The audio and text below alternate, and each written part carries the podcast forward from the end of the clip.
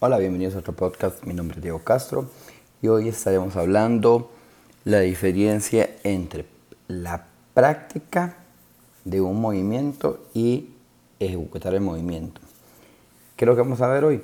Que es muy común en ese ambiente que la mayoría quiera practicar el movimiento completo y más si es un movimiento que le ha costado y eh, le salió por primera vez. Llámese un snatch, llámese un bar muscle up, eh, un pistol.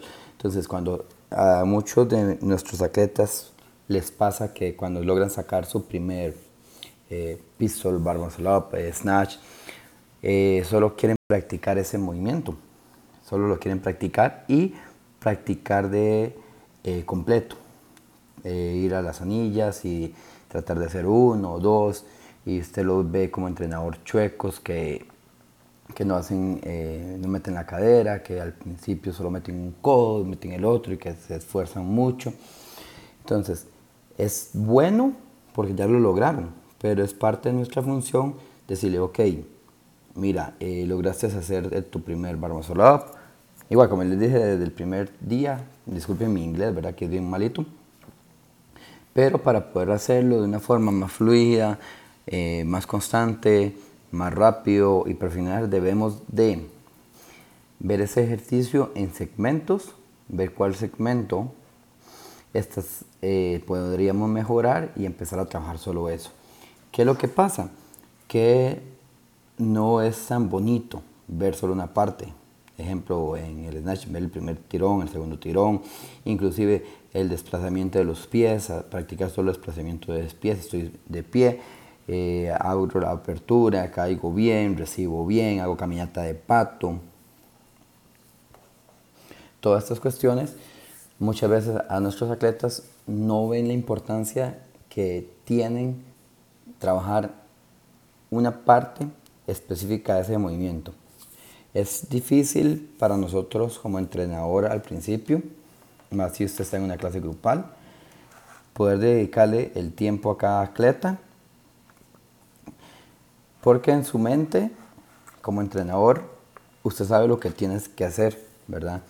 Decirle, practique esto, practique aquello, pero en un descuido tuyo van y se guindan en las anillas. O sea, que es lo que quiero que hay que entender, que es la realidad de la mayoría de los gimnasios, de los box, que eh, nosotros a veces estamos en clases grupales y tenemos, no sé, 6, 8, 10, 12 personas, algunos inclusive hasta más personas por clase. Y en esa clase tenemos de todos niveles, de principiantes, avanzados, eh, personas que le salen muy bien ese movimiento, otros no le salen ese movimiento.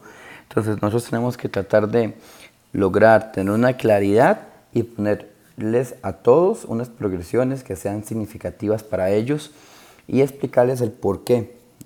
Lo que también he visto que sirve es decirle, bueno, Diego, vamos a practicar el, eh, este movimiento, pero en la planificación mía, ese movimiento va a estar de hoy en 8. Esta semana vamos a practicar, vamos a hacer skill para que cuando llegamos al viernes, que toca el movimiento completo, puedas desarrollarlo bien.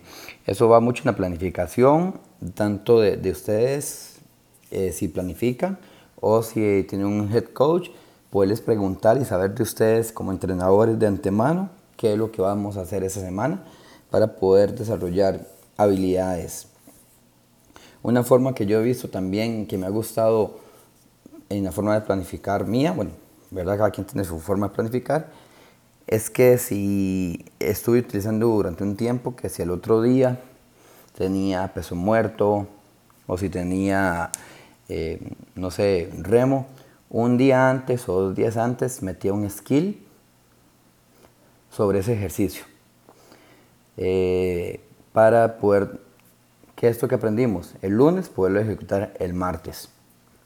Entonces esa, parte me, ha servido bastante, practicar el movimiento uno o dos días antes de ejecutarlo, ¿verdad?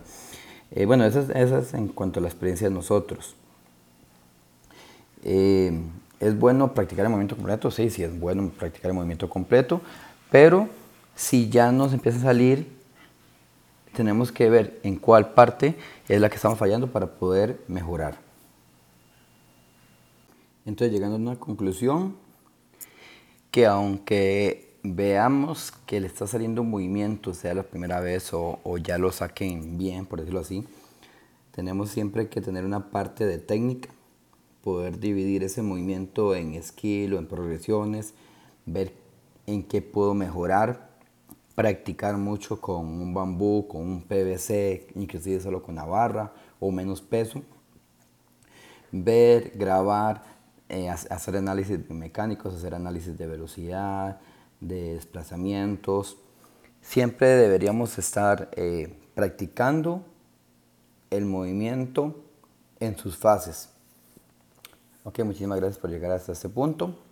Eh, le recordamos que estamos empezando con este podcast, llevamos en realidad poco en el, ámbito de CrossFit, entonces eh, si quieren en algún momento hablar, comentar, eh, corregirme, que fijo estoy diciendo algún montón de, de cosas que deberían mejorar, pueden buscarnos en nuestras redes sociales, salimos en Facebook y en Instagram como Vulcan Box.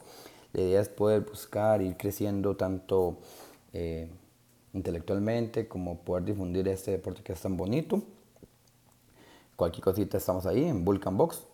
Eh, y podríamos en algún momento hacer una conferencia o platicar, hablar de cualquier tema y poder crecer entre todos esa comunidad. Muchísimas gracias por escucharnos y continuamos. Hasta luego, gracias. Posición de inicio, posición de arranque, posición de final.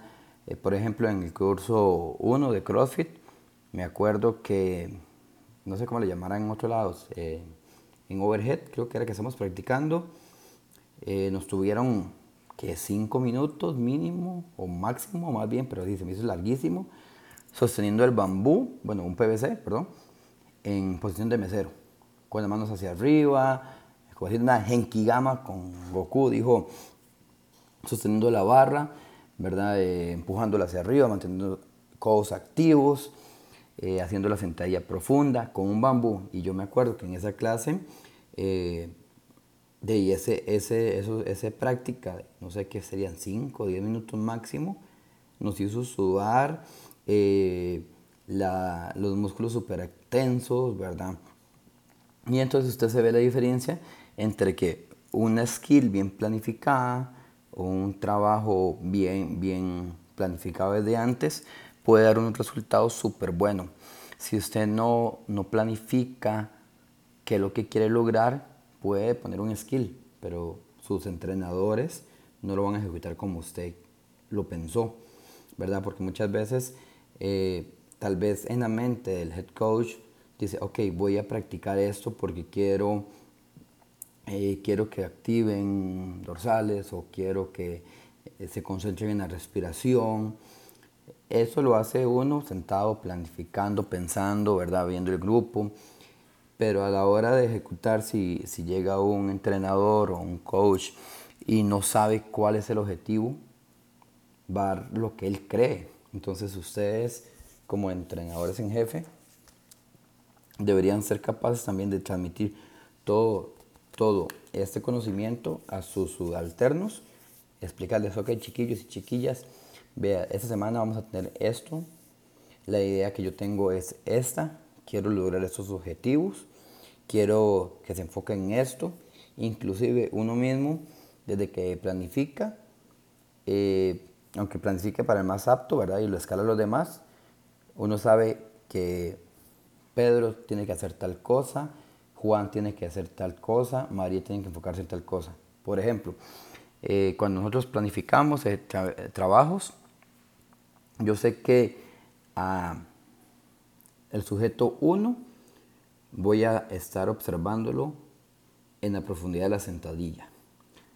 La chica número 2 voy a eh, estar observándola. Yo sé que hace una buena, una buena profundidad, pero más bien hace una eh, que la pelvis se va hacia adelante. ahí se me fue el nombre. O sea, baja mucho y más bien la pelvis se va hacia adelante. Entonces voy a estar vigilando eso.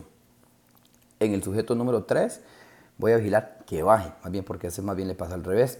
Y en el cuarto sujeto voy a tener que decirle que no le ponga peso porque es el típico alumno o alumna que quiere ponerle mucho peso, lo hace bien, pero no lo hace a la intensidad que está planificado el GUT. Por ejemplo, tengo un unwrap con 5 sentadillas y 5 toast to bar. Entonces, por poner sentadilla súper pesada, no me puede hacer ni las 5 seguidas. Me hace 2, descansa, 2, descansa, 1. Y entonces eh, me baja la intensidad. Entonces, a, ese tercer, a esa última persona le voy a decir, no, no, lo ocupo que me lo haga apenas a un 50% y listo. Está bien, muchísimas gracias por escuchar este podcast. Nos vemos hasta un próximo podcast. Y chaito, gracias. Hasta luego.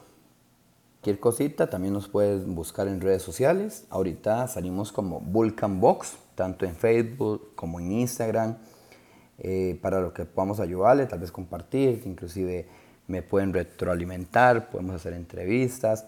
Recuerda que al principio este podcast inició por, por, por un hobby, entonces hay que aprender mucho, también somos muy nuevos en este ámbito, entonces nos pueden escribir, pueden inclusive pasarme más conocimiento, ¿verdad? La idea es poder transmitir esto y muchísimas gracias por eh, su tiempo. Hasta luego.